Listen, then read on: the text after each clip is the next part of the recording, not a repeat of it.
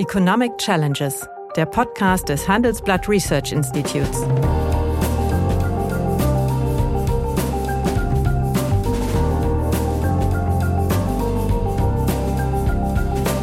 Bert Rürup, der Chefökonom des Handelsblatts, diskutiert mit Michael Hüter, dem Direktor des Instituts der deutschen Wirtschaft, wöchentlich aktuelle wirtschaftliche Herausforderungen für Deutschland wie für die Weltwirtschaft.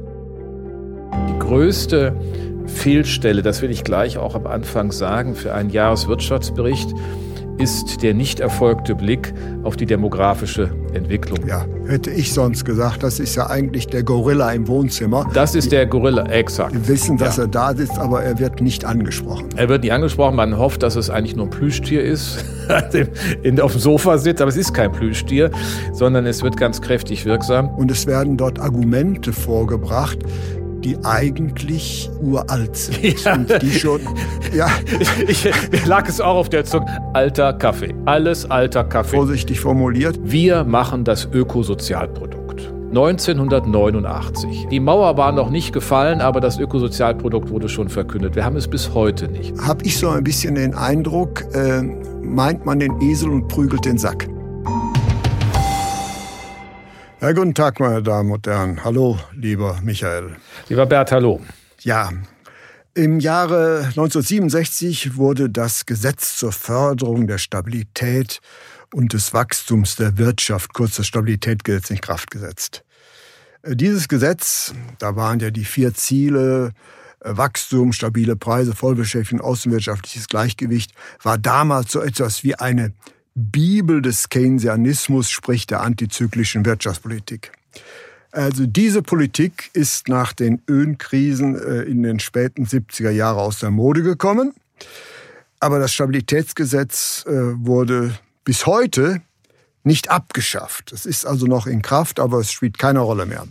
Ich sage das deswegen, weil in diesem Gesetz, äh, wie gesagt, vor 50 Jahren äh, jeder Bundesregierung, vertreten durch das Wirtschaftsministerium, aufgegeben wurde, bis Ende Januar des folgenden Jahres einen Jahreswirtschaftsbericht vorzulegen, in dem einmal eine Stellungnahme zum Jahresgutachten des Sachverständigenrats vom November des Vorjahres gegeben werden muss, aber vor allem die von der Regierung verfolgte Wirtschaft und Finanzpolitik vorzustellen ist und auch die gesamtwirtschaftlichen Erwartungen für das laufende Jahr darzulegen sind. Und genau über diesen vor einer Woche etwa erschienenen Jahreswirtschaftsbericht 2020 mit dem tragenden Titel Für eine sozialökologische Marktwirtschaft Transformation innovativ gestalten möchte ich heute mit dir reden, weil meines Erachtens in der Tat dort einige, ja, doch sehr wichtige Weichenstellungen für die Wirtschaftspolitik in diesem Lande skizziert worden sind. Deswegen meine erste Frage. Wie ist dieser Jahreswirtschaftsbericht bei dir angekommen bzw. von dir aufgenommen worden? Ja, äh, gemischt. Also es ist viel Bemühen drin. Es sind viel ähm, Allgemeinplätze drin, die ähm, allerdings höhere Qualität haben als allgemein Allgemeinplätze zu haben pflegen, ähm, weil sie von einem grünen Wirtschaftsminister vorgetragen werden. Also wenn da erstmal unter Teil A, das die erste Überschrift heißt zur Leistung der sozialen Marktwirtschaft, dann stehen da zwar für uns Ökonomen selbstverständliche Dinge drin, aber es ist dann schon mal wichtig, dass das von einem grünen Wirtschaftsminister äh, so gesagt wird. Äh, denn man kann sicher davon ausgehen, dass die Basis der Grünen Partei diesen Äußerungen gegenüber sehr distanziert ähm, sich verhalten würde. Wir haben das erlebt, als äh, Habeck vor gut einem Jahr die Festrede bei der Max Weber Preisverleihung, Max Weber Preis für Wirtschaftsethik, den wir seit 30 Jahren verleihen, äh, gehalten hat und der eine ähnlich dezidierte Aussage gemacht hat, die Marktwirtschaft ist ein hocheffizientes, auch wirksames, ähm, ausgleichendes System, das aber natürlich geordnet werden Wachstum muss. Wachstum ist ein zentrales Ziel. Genau, und Wachstum ist ein Ziel, das hier Handlungsmöglichkeiten schafft und der Preismechanismus soll so weit wie möglich seine Wirkung entfalten. Das muss man immer einordnen vor dem Hintergrund desjenigen, der es sagt. Also insofern sind das klare und wichtige ähm, Hinweise. Nach einer kurzen Unterbrechung geht es gleich weiter. Bleiben Sie dran. Wie geht es weiter mit der Europäischen Union? Präsidentschaftswahlen in den USA, EU-Parlamentswahlen, geopolitische Krisen und wirtschaftliche Schwierigkeiten. Wir suchen Lösungen für diese Herausforderungen. Am 19. und 20. März auf der digitalen Europakonferenz von Handelsblatt, Die Zeit, Tagesspiegel und Wirtschaftswoche. Über die Zukunft Europas sprechen wir mit Bundeskanzler Olaf Scholz, Wirtschaftsminister Robert Habeck und vielen mehr. Kostenlose Anmeldung unter europe20xx.de. Dann hat man den Eindruck, kommt sozusagen die große Klimatransformation, äh, als sei das jetzt nochmal der, äh, die Eröffnungsbilanz zum Klimaschutz, ähm, weil ähm, das jetzt natürlich wirtschaftspolitisch gewendet wird und die anderen Dinge dann ein bisschen unten runterfallen. Die größte Fehlstelle, das will ich gleich auch am Anfang sagen, für einen Jahreswirtschaftsbericht ist der nicht erfolgte Blick auf die demografische Entwicklung, ja, die vorzugsehen. Wir haben das öfters gut. diskutiert, die demografische Alterung. Gesagt, das ist ja eigentlich der ist, Gorilla im Wohnzimmer. Das ist der Gorilla, exakt. Wir wissen, ja. dass er da sitzt, aber er wird nicht angesprochen. Er wird nicht angesprochen. Man hofft, dass es eigentlich nur ein Plüschtier ist, ja. in, auf dem Sofa sitzt. Aber es ist kein Plüschtier, sondern es wird ganz kräftig wirksam. Und äh, das findet man ein bisschen versteckt bei, der, äh, bei einigen, beim Kapitel F, da geht es um die Arbeitswelt transformieren, da wird dann auch ein bisschen über Fachkräftemangel gesprochen, aber dass das eigentliche Wachstumsproblem darin liegt, dass wir ab 2025 massive Alterung der Gesellschaft mhm. haben, damit nicht nur eine Schrumpfung, sondern auch eine zunehmende Belastung der Produktivitätsentwicklung. Das wird hier überhaupt nicht adressiert. Es wird so getan, als könnte man das ausblenden. Ein, ein sehr schöner Beleg für dieses Ausblenden von äh, demografischer Realität ist ist der Satz äh, zur Schuldentilgung, nicht wahr? Naja, äh, nach der Wirtschafts- und Finanzkrise 2008, 2009 sei es ja auch gelungen, die Schuldenstandsquote wieder nochmal auf ein, auf das EU vorgegebene Maß zurückzuführen von 60 Prozent des Bruttoinlandsprodukts. Dann sei das jetzt ja auch wieder prinzipiell möglich. Ich will nicht sagen, dass es unmöglich ist, aber es ist natürlich unter völlig anderen Bedingungen zu bewerten, wenn mhm. nämlich wie in den letzten zehn Jahren, da hatten wir auch schon mehrfach unter der Überschrift goldene Dekade drüber gesprochen, die, die Demografie dazu führt, dass noch mehr Menschen in Arbeit kommen können, weil der Arbeitsmarkt hochflexibel ist, dann haben wir jetzt halt keine mehr. Ne? Das ist das Erwerbspersonenpotenzial ist mehr oder weniger ausgeschöpft und jetzt demnächst schrumpft es und das wird sich dann auch im Wachstum niederschlagen. Dann haben wir wieder die Leute für die Transformation, noch mhm. haben wir das Pro-Kopf-Einkommen in der Form, wie wir es bräuchten. Das ist der zentrale Punkt der bleibt außen vor, der ist äh, sozusagen ein schlafender Gorilla als Steiftier auf dem Sofa. ja, was mir aber aufgefallen ist, ist eigentlich etwas, etwas anderes. Bislang hat, ist im Jahreswirtschaftsbericht ja immer äh, Wachstum interpretiert worden als Zunahme äh, des Bruttoinlandsprodukts. Das mhm. war völlig klar. Und mhm. diese Kennziffer, das war ja in der Tat eine zentrale Kennziffer, soll ein bisschen äh, relativiert werden, hatte, hatte ich jedenfalls ja. den Eindruck. Ja. Und es werden dort Argumente vorgebracht, die eigentlich uralt sind ja. und die schon ja. Ich, ich, lag es auch auf der Zunge. Alles alter Kaffee. Alles alter Vorsicht, Kaffee. vorsichtig vorsichtig formuliert. Also das Brutto damals hieß es Sozialprodukt jetzt heißt es Bruttoinlandsprodukt wurde ja so äh, in den 30er Jahren entwickelt äh, von Simon Kuznets der aus der äh, Sowjetunion geflüchtet war mhm. und er sollte dort eine Messapparatur für die gesamtwirtschaftliche Leistung bringen. Das hatte man, genau. hatte man damals noch nicht. Ja. Und die ersten Berechnungen, die er gemacht hatte, zeigten beispielsweise, dass das Volkseinkommen in den USA um 50 äh, Prozent eingebrochen wurde. Und das gab den Anstoß zum New Deal. Ja? Mhm. Und dieses äh, Bruttosozialprodukt hieß es früher, wurde 1942 erstmalig veröffentlicht. Die Väter dieser Messapparatur kannten alle Schwächen ja. dieses Systems. Und hier wird so ein bisschen getan, als wenn jetzt entdeckt wird, dass das Bruttosozialprodukt oder Inlandsprodukt ja nur eine sehr eindimensionale Messapparatur ist, die wichtige Teile ausblenden. Und deswegen soll dieses Konzept ja also flankiert werden. Als ich jünger war, gab es äh, Bewegung Social Indicator Movement. Das war ja. die Bemühung, das Bruttoinlandsprodukt also zu ersetzen oder zumindest zu flankieren durch mhm. Äh, andere Indikatoren. Und das lebt jetzt eigentlich wieder auf. Also hinzu, man merkt die Reservation gegen das Bruttoinlandsprodukt und weiß aber, dass die anderen Indikatoren auch schwächenbehaftet sind. Das ist so, ja. so ein Eiertanz, der da gemacht wird, meines Erachtens in diesem. Ja, vor allem, es wird so getan, als hätten die jetzt hier was Neues erkannt. Also ja, das, das finde ich schon ein bisschen plötzlich. Ich, meine, ich habe hier gerade in Händen, ähm, das war ja, da warst du zwar nicht mehr im Sachverständigenrat, aber es darf trotzdem erwähnt werden hier in unserer Runde, äh, dass die Expertise vom Dezember 2010 für die interessierten Zuhörer, äh, damals im Auftrag des deutsch-französischen Ministerrates, ja. hat den Titel Wirtschaftsleistung, Lebensqualität und Nachhaltigkeit ein umfassendes Indikatorensystem. Und dann findest du da all die Argumente äh, auch nochmal aufgeführt, äh, die du schon kursorisch angebracht hast, in aller Tiefe. Und dann gibt es dann auch so ein, eine Idee, ein, ein dreiteiliges Indikatorenset, Wirtschaftsleistung, materieller Wohlstand, Lebensqualität, Nachhaltigkeit, so ähnlich wie sich das jetzt hier auch findet. Ich glaube, man muss aber immer wieder eines sagen. Bei aller Unzulänglichkeit äh, des Systems, es soll ja auch einfach nur eine bestimmte Information liefern. Also wenn man es natürlich überhöht, natürlich ist es kein Glücksindikator und es ist auch nicht wirklich etwas über die Lebensqualität, die hat viel andere Dimensionen. Aber das Bruttoinlandsprodukt hat ja zwei große ähm, Argumente für sich und deswegen bleibt es auch relevant. Erstens, es ist monetär konsistent dargestellt. Ja. Ähm, die Dinge, äh, die hier verrechnet werden, sind alles Güter und Dienstleistungen, die über Märkte gehandelt wurden. Das ist ein zutiefst marktwirtschaftliches Konzept. Also wer auf der einen Seite, wie Herr Habeck vorne schreibt, wie toll die Marktwirtschaft ist und so effizient und der Preismechanismus so weit mhm. wie möglich und dem geben wir einen gesetzlichen Rahmen, der braucht auch eine Indikation darüber, was dieses Marktsystem hervorbringt. Ja. Dieses Marktsystem bringt nicht an sich Glück hervor, sondern bringt erst einmal Wertschöpfung hervor, weil Arbeit möglich wird, weil Güter und Dienstleistungen über Märkte gehandelt werden.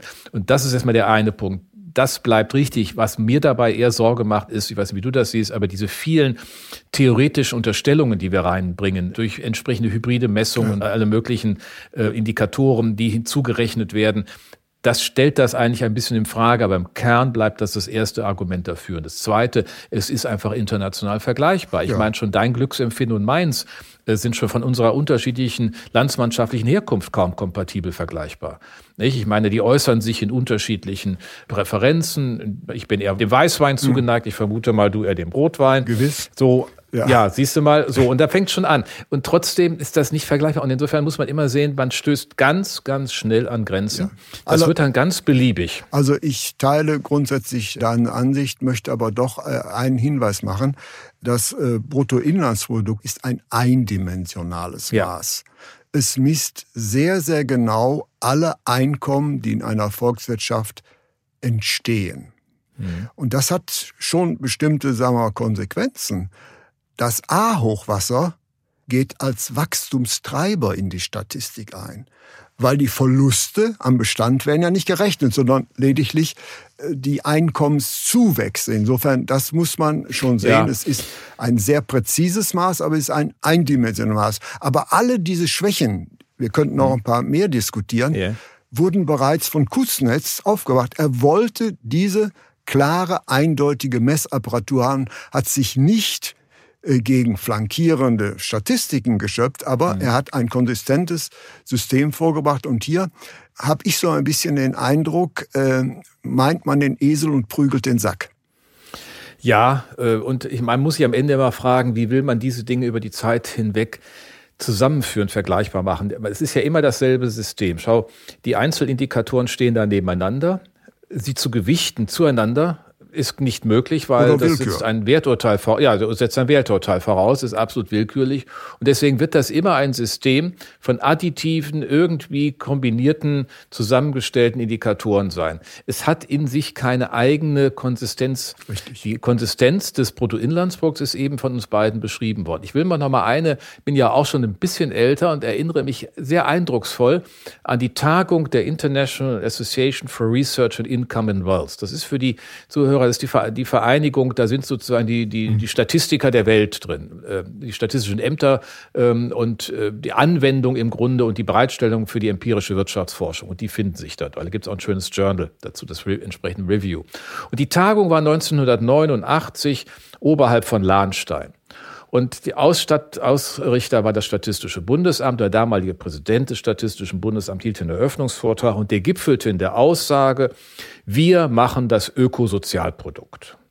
1989. Äh, die Mauer war noch nicht gefallen, aber das Ökosozialprodukt wurde schon verkündet. Wir haben es bis heute nicht, weil man aus diesen Problemen einer Monetarisierung der unterschiedlichen Indikatoren, ob das Landnutzung ist, ob das ähm, Alterung ist oder ob das ähm, eine Lohnlücke ist oder ob es die Beteiligung von Frauen in Führungspositionen ist, die jetzt hier drin sind, gar nicht vornehmen kann. Und die Antwort damals war dann, ähm, und derjenige, der Abteilungsleiter, hatte dann auch keine weitere gute Zukunft mehr unter dem Präsidenten des Statistischen Bundesamtes, weil er das Versprechen nicht einlösen konnte, war ein Satellitensystem, wie wir das ja. nennen, in den sogenannten umweltökonomischen Gesamtrechnungen. Da wird um das Bruttoinland, äh, genau, da wird um das BIP herum werden Dinge gebaut. Da gibt es was zum Thema Land- und Ressourcennutzung und so weiter. Das ist alles, ich will das nicht äh, klein, das ist alles richtig und wichtig. Aber es hat immer den Nachteil, dass ich die Vergleichbarkeit über die Zeit nur im einzelnen Indikator hernehmen kann. Ich kann keinen komponierten Gesamt äh, hin, mhm. hinstellen, äh, weil das einfach willkürlich wäre. Und nur gar nicht geht es im internationalen Vergleich. Also insofern muss man immer wissen, worüber man redet. Und ich will nochmal an den Anfang stellen, es ist, das Bruttoinland ist eine Einkommensgröße, du hast völlig recht, aber wenn es unter der Logik der sozialen Marktwirtschaft mit ihren Ordnungseingriffen, mit ihren gut begründeten Ordnungseingriffen in der Wettbewerbspolitik, in der Steuerpolitik, in der Sozialpolitik und so weiter ähm, gestaltet ist, dann ist es ja auch Ausdruck dieses Politikwillens. Es ist ja nichts Abstraktes, sondern es ist Ausdruck dieser definierten Politik in Regeln. Unter diesen Regeln kommen Transaktionen, kommen Geschäftsentscheidungen in den Märkten zustande. Und ja. das reflektiert sich im Bruttoinlandsprodukt. Das ist erstmal für sich konsistent. Ja. Das muss man auch mal sehen. Und das fehlt mir hier. Es wird also, dieses Sonderkapitel hängt da ein bisschen rum, weil Sie natürlich auch nicht wissen. Sie haben mir gedacht, wir machen mal was Tolles Neues. Aber es ändert am Ende nichts daran, dass Sie dieses, diesen Kompositindikator nicht hinbekommen. Nein, also deswegen kann man ihn durchaus flankieren. Aber äh, ja, das ja, klar. Flankieren äh, kann man ja immer, das wird auch, auch immer, immer schon versucht. Und es ist ja kein Zufall, dass in allen Ländern der Welt wenn man mal von Bhutan mit dem Glücksindikator äh, ja, äh, absieht, äh, sich an dieser Messapparatur, mit sich mit dieser Messapparatur verpflichtet. Und man kann damit argumentieren, aber diese, sagen wir mal, äh, sagen wir Einschränkung muss man akzeptieren. Es ist ein eindimensionaler Indikator. Ja. Dafür ist er präzise und nachvollziehbar. Und das ja. wird ein bisschen in diesem Bericht leider so verwässert. Es ist ja auch ganz interessant, ja. dass der erste Entwurf, der ja auch das Licht der Öffentlichkeit äh, mhm. erblickt hat und der dann äh, in die Abstimmung mit den anderen Ministerien gegangen ist, im Schlussbericht doch in dieser Härte, wie er ursprünglich konzipiert war, nicht mehr aufgetaucht ist, weil hier die anderen Ministerien sehr wohl wissen, was sie am Bruttoinlandsprodukt haben. Ja, wie du so schön sagst, es ist eindimensional, aber es ist nicht einfältig. Äh, denn Geld an sich ist auch eindimensional und keiner würde sagen, Geld ist was Einfältiges, sondern Geld ist letztlich die Basis unserer ganzen Struktur, unserer wirtschaftlichen Möglichkeiten. Der Geldkreislauf, die dahinterstehenden Transaktionen bilden das ab. Und darauf beruht alle Schätzung des Bundeshaushalts. Also wie will denn Herr Habeck äh, die große Transformation organisieren, wenn er nicht weiß, welche Steuermittel verfügbar sind und dagegen irgendwelche Glücksindikatoren setzt. Das führt ja zu nichts. Also insofern ist es wichtig, wenn man bestimmte Indikatoren, ich würde eher im Rahmen der umweltökonomischen Gesamtrechnung argumentieren, zunimmt. Und das ist ja hier, muss man jetzt auch nochmal sagen, geht ja weit über das hinaus, was damals der Sachverständigenrat in seiner Expertise 2010 ja. noch vorgeschlagen. Ich finde ja auch Bildungsindikatoren, alles, es gibt ja auch eine Bildungsindikatorik. Aber man muss immer wissen, welchen Wert hat es in einer Gesamtschau der Wirtschaftspolitik, die eine Ermöglichung für eine Transformation in den Blick nimmt. Ähm, und äh, dann hätte ich eher gefragt, ja, pass mal auf, wenn denn das so ist, wo ist denn da die Demografie? Das steht zwar drin, mhm. ähm, unter Kapitel 4 ist es dann auch in der Tat äh, angeleuchtet, aber das findet überhaupt gar keine Reflexion. Wir hatten es schon angesprochen in den weiteren Überlegungen. Und das finde ich dann ehrlich gesagt schon das erste Testat, dass das hier nicht ernst gemeint ist. Das ist wohl Bin wahr. jetzt ein bisschen hart, aber, ja, aber gut, ist, äh, schau, ist da ist die Geburtenrate drin, da ist der Altenquotient drin. Ja. Äh, da sind, dann finde ich, das und dann Gini-Koeffizient, nicht? Da steht drin, es hat sich nichts getan. Das ist ja auch alles interessant. Ähm, äh, aber es wird dann muss man fragen, was heißt das denn für die Wirtschaftspolitik? Ist möglicherweise der Kollege Heil von Herrn Habeck an der verkehrten Stelle unterwegs, wenn er ständig das Verteilungsthema adressiert? Oder was ist eigentlich die, wo, was folgt daraus, wenn die Geburtenrate wieder seitwärts geht von, auf ein, von 1,59 2016 auf 1,53 Kind pro Frau? Dann haben wir ein Problem bei dem Alterungsprofil. Altenquotient äh, mhm. liegt bei 36,9. Mhm. Es finden sich dazu keine Ableitungen. Das ist für mich eigentlich der Beleg, dass es nicht ernst gemeint ist. Nach einer kurzen Unterbrechung geht es gleich weiter. Bleiben Sie dran. Die Welt steht vor gewaltigen Herausforderungen. Zum einen die Energiewende voranzutreiben und gleichzeitig den Klimawandel einzudämmen. Und auch der Energieträger Wasserstoff gewinnt weltweit immer mehr an Bedeutung. Doch wie geht es weiter? Erfahren Sie mehr auf dem Handelsblatt Wasserstoffgipfel 2024 am 12. und 13. Juni in Essen. Infos unter handelsblatt-wasserstoffgipfel.de. Mit dem Vorteilscode Wasserstoff 2024 erhalten Sie einen Rabatt von 15% auf die Tickets. Ja, also man kann oder sollte das Bruttoinlandsprodukt durch Statistiken ja. flankieren. Das ist richtig, aber man soll diese Statistiken dann nicht gegeneinander ausspielen. Ja, und ja. hier wird so. Oder sie ernst nehmen wenigstens. Wenn man sie, wenn ja. ich solche Indikatoren anführe, dann frage ich mich doch jetzt als was heißt das denn jetzt? Ja. Was heißt denn, wenn da angeführt wird, die Geburtenrate sinkt und der Altenquotient steigt? Was heißt das denn? Ja, da äh, gehen äh, relevante Konsequenzen gehen davon aus, aber genau die werden hier nicht diskutiert. Das, das ist der Punkt. Man nennt eine Messapparatur, das ist ja nichts Neues, die flankiert werden kann, aber wenn diese Probleme indiziert, werden die interessanterweise nicht angesprochen. Deswegen ist das für mich ein bisschen halbherzig. Man mhm. versucht, das Bruttoinlandsprodukt zu kritisieren und weist auf andere Indikatoren hin, die äh, in einzigen, einigen Fällen aussagekräftiger sein können. Aber wenn die Probleme indizieren, werden diese Probleme nicht angesprochen. Ja. Das ist, das ist das, genau der Punkt. Ja. Das ist der Punkt, der mich an diesem Jahreswirtschaftsbericht etwas stört, dass man dieses Fass nochmal aufmacht und auf die, sagen wir mal, Lückenhaftigkeit oder Unzulänglichkeit des Bruttoinlandsprodukts hinweist, ist, ist in Ordnung. Wenn man jetzt aber alternative Indikatoren nennt, dann muss man auch sagen, was sagen die denn für Einzelnen im Einzelfall so, oder exakt. welche politischen Konsequenzen ergeben sich daraus? Und das vermisse ich. Hier wird das Bruttoinlandsprodukt massiv kritisiert, aber die, die Konsequenzen der Ergänzungsindikatoren werden meines Erachtens sehr unzureichend thematisiert. Ja. ja. Ja, äh, das ist, glaube ich, der, der, der ganz große Punkt. Ähm, ich meine, man muss ja in Rechnung stellen, äh, wenn man so ein Jahreswirtschaftsbericht komplett neu schreibt, ist es ja immer das Pech der neuen Regierung, dass sie in der Regel vor Weihnachten ins Amt kommt. kommt und, und, das ähm, Ding ist schon fertig. Da ist der Eingriff dann auch begrenzt, aber hier hat man, man merkt so ein Kapitel eingefügt, dessen Weiterungen man noch nicht überschaut. Mir ist auch aufgefallen bei einigen Themen, das kommt so sehr nach tibetanischer Gebetsmühle. Also wir müssen die Planungs- und Genehmigungsverfahren verkürzen, die ja. halbieren. Ich meine, meine, es dauert in Deutschland, glaube ich, 25 äh, bis 30 Jahre, bis eine Bahnstrecke vom ersten Gedanken dann, bis sie dann fertig ist. Das sind dann immer noch 15 Jahre. Also ähm, ich habe bisher noch nirgends wirklich ähm, erfahren, wie dieser zentrale Punkt, den ich wirklich auch für zentral halte, den diese Regierung auch an, intensiver anspricht, wie wir da nach vorne kommen. Denn es sind ja allein im Jahr 2020 und 2021 nochmal Gesetze wirksam geworden zur Planungsvereinfachung. Die haben das ja auch alle schon diskutiert. Und wir kommen an dieser Stelle nicht weiter. Und ich glaube, der entscheidende Punkt ist die Einbeziehung äh, der äh, jeweiligen Interessen, Interessen in die Regionen. Der, der, der so, verzögert ja sehr stark. So, und äh, welche, nicht, also, und äh, welche Abstandsregeln wie wo und not in my backyard.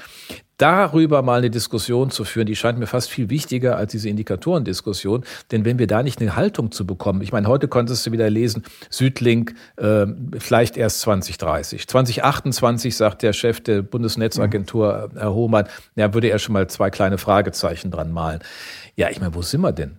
Wie soll denn das funktionieren? Ich meine, dann kann doch der Habeck jetzt schon sagen, dass es nichts wird mit der Transformation. Wenn wir die Energietransformation nicht hinbekommen, die hängt nun mal elementar an diesem Netz, dann mhm. frage ich mich, wie das insgesamt funktionieren soll. Und da äh, hilft es ja nicht, wenn ich ständig sage, wir müssen das jetzt irgendwie beschleunigen. Das heißt, das ist kein Verfahrensthema, es ist ein Öffentlichkeitsthema. Wir müssen in der Gesellschaft darüber diskutieren, wie wir mit solchen Projekten umgehen wollen. Und wenn das nicht stattfindet, wird es immer diese Widerstände geben. Und dann gibt es die halt künftig nicht im Danneröder Forst, sondern gibt es die dort, wo eine große mhm. Leitung durch den Wald gelegt wird, abgeholzt wird. Die Moral der Leute ist ja dann immer sehr unterschiedlich. Gut. Was können wir aus diesem Bericht lernen? Naja, also, ähm, äh, dass die Marktwirtschaft ein wichtiges Instrument ist, nicht? Also, das finde ich, äh, den, den Einstieg finde ich gut. Ja. Ich finde auch die Äußerung zur digitalen Transformation wichtig. Auch der Blick, der da äh, auch auf die Schlüsseltechnologien und, und die, die Datenökonomie entfaltet wird, auch das finde ich einen, einen guten Teil. Ich finde auch die Überlegung, den Ordnungsrahmen der nachhaltigen Transformation sozusagen als Entwicklungsthema zu sehen, völlig richtig. Da kann man auch sagen, viele Ordnungsökonomen haben das bisher mhm. auch nicht geleistet, äh, das so zu tun. Ansonsten, ja, ähm, es müsste, glaube ich, mehr gelingen, ja. die Konfliktherde der Politik Themenfelder auch zu adressieren und das taucht dann auch ja. nicht so auf. Ja, also ich wollte eigentlich einen versöhnlichen Abschluss bringen. Doch, guck mal. Man muss, ja, man muss natürlich Mensch, sehen. Was ist heute los? ja, ja, ja, man muss natürlich sehen, äh, der Jahreswirtschaftsbericht war ja schon faktisch fertig, als die Regierung ins Amt kam. Hm. Und man hatte jetzt Zeitdruck und hat einige äh, Retuschen äh, dran gesetzt, die nicht äh, miteinander verbunden sind, die stehen nebeneinander. Dort wurden im Wesentlichen bekannte Argumente vorgetragen, aber Dort sind einige Informationen drin, du hast einige angesprochen, die sehr wichtig sind. Und deswegen würde ich mir wünschen, dass die Regierung aus äh, diesem noch nicht so richtig gelungenen Jahreswirtschaftsbericht neu lernt doch, wie man es besser kann und die einzelnen Punkte äh, durchdekliniert, ohne zu versuchen, sie jetzt krampfhaft als Gegenstück des unzulänglichen Bruttoinlandsprodukt hinzustellen. Das heißt mhm. also, wenn das Ministerium oder die Regierung Frieden mit dem Bruttoinlandsprodukt machen würde und sagt, was es kann und dass es ja. unverzichtbar ist und wenn man dann mhm. separat andere Indikatoren daneben stellt. Und hier wird versucht, etwas, ja, so ein komplexes System aufzubauen, was es nie geben kann. Es kann ein Bruttoinlandsprodukt geben und darum differenzierte Satelliten. Das wäre was Konsistentes, aber dazu hat man sich noch nicht durchgedrungen. Hier sehe ich mhm. eigentlich nur mal die bekannte Kritik an der Eindimensionalität des Bruttoinlandsprodukts. Mhm. Die sollte man eigentlich überwinden. Man sollte sagen, wir brauchen das Bruttoinlandsprodukt aus verschiedenen ja. Gründen und wir müssen separate Parallelstatistiken haben. Ja, äh, also äh, Bert, ich, ich sehe ja dein Bemühen ja. und den sehr klar artikulierten Versuch, ähm, das harmonisch aufzudröseln und äh, zusammenzuführen ja. am Ende unseres heutigen ja. Talk. Ich bin ja auch da bei dir. Ich finde nur immer es unnötig, dass man erst so einen Popanz aufbaut, den man dann wegräumen muss, der schon x-mal aufgebaut hat. Die Diskussion ist nun wirklich, ich habe es mit Verweis auf den, wenn man das einfach nehmen will, diese Expertise, du hast Kurznetz erwähnt, das ist eigentlich auch nervig. Ich meine, zu sagen, wie geht man denn dann damit um? Und was mir auch nochmal wichtig wäre, man kann über jeden einzelnen Indikator reden, wie man will. Das ist ja alles gut und schön als Satellitensystem. Man hat jetzt aber auch so viele gewählt, dass es dann auch nicht mal gelingt, damit zentrale Themen. Man könnte ja auch andersrum vorgehen und sagen, was sind denn unsere Themen? Ja. Die großen Strukturwandel sind die Dekarbonisierung, sind äh, die mhm. demografische Alterung, es ist die digitale Transformation und es ist die Frage der globalen Ordnung. So, auch zur globalen Ordnung, äh, Bert, das sei mhm. noch am Ende gesagt, finde ich in diesem Jahreswirtschaftsbericht recht wenig. Wo ist denn das Bekenntnis zu CETA als einem ja. modernen äh, Handelsabkommen, Freihandelsabkommen, Investitionsschutzabkommen mit Kanada, das immer noch im Parlament hängt? Und deswegen bin ich heute nicht auf Krawall gebürstet, aber ehrlich gesagt, da muss jetzt auch mal ein bisschen mehr Gesamtschau rein und man kann sie ja nicht so sagen, wie schön. Es gibt ja viele Ökonomen, die bei uns sagen, ah, toll, dass die jetzt also ja, so ein Indikatorenset dazu nehmen. Liebe Güte, so naiv müssen wir doch auch nicht sein. So, wir haben alle ja. den Auftrag, dazu beizutragen, dass die Dinge funktionieren. Deswegen müssen wir auch Salz in diese Wunden streuen. Ja, und das in einem Jahreswirtschaftsbericht, die das Risiko von geopolitischen Verwerfungen nicht hinreichend diskutiert wird, könnte ja. man auch als eine Schwäche ansehen. Und das ist äh, meines Erachtens auch eine Frage, die möglicherweise von weitreichender Natur ist als eine weitere Parallelstatistik. Ja, und weißt du, auf 120 Seiten, die sind ja, der ist genauso, genau dreimal so lang, fast viermal so lang, wie der allererste Jahreswirtschaftsbericht mhm. 1968, der da ja, du hast das 67er Stabilitäts- und Wachstumsgesetz erwähnt, also wurde 68 der erste vorgelegt, ja. der hatte irgendwie 33 Seiten, äh, und da war aber präzise beschrieben, was denn die Ziele der Politik mhm. sind und was man wie erreichen will. Vielleicht sollte man sich auch in der Sprache und in diesen Dingen noch auch mal da noch mal kundtun. Ja, ja, äh, das war also keine Eloge, sondern ein, wenn wir das sagen, ein höflicher Verriss dieses Jahreswirtschaftsbericht. Aber man muss gestehen, es war der Versuch, ein bereits bestehendes Produkt zu modernisieren und wirklich gelungen ist er unseres Erachtens nicht. Vielen herzlichen Dank. Danke dir. Liebe Hörerinnen und Hörer, wenn Sie Lob, Kritik oder Themenwünsche haben, dann schreiben Sie uns doch gerne oder schicken Sie uns eine Sprachnachricht an chefökonom@handelsblatt-research.com. Die Adresse finden Sie auch in der Folgenbeschreibung.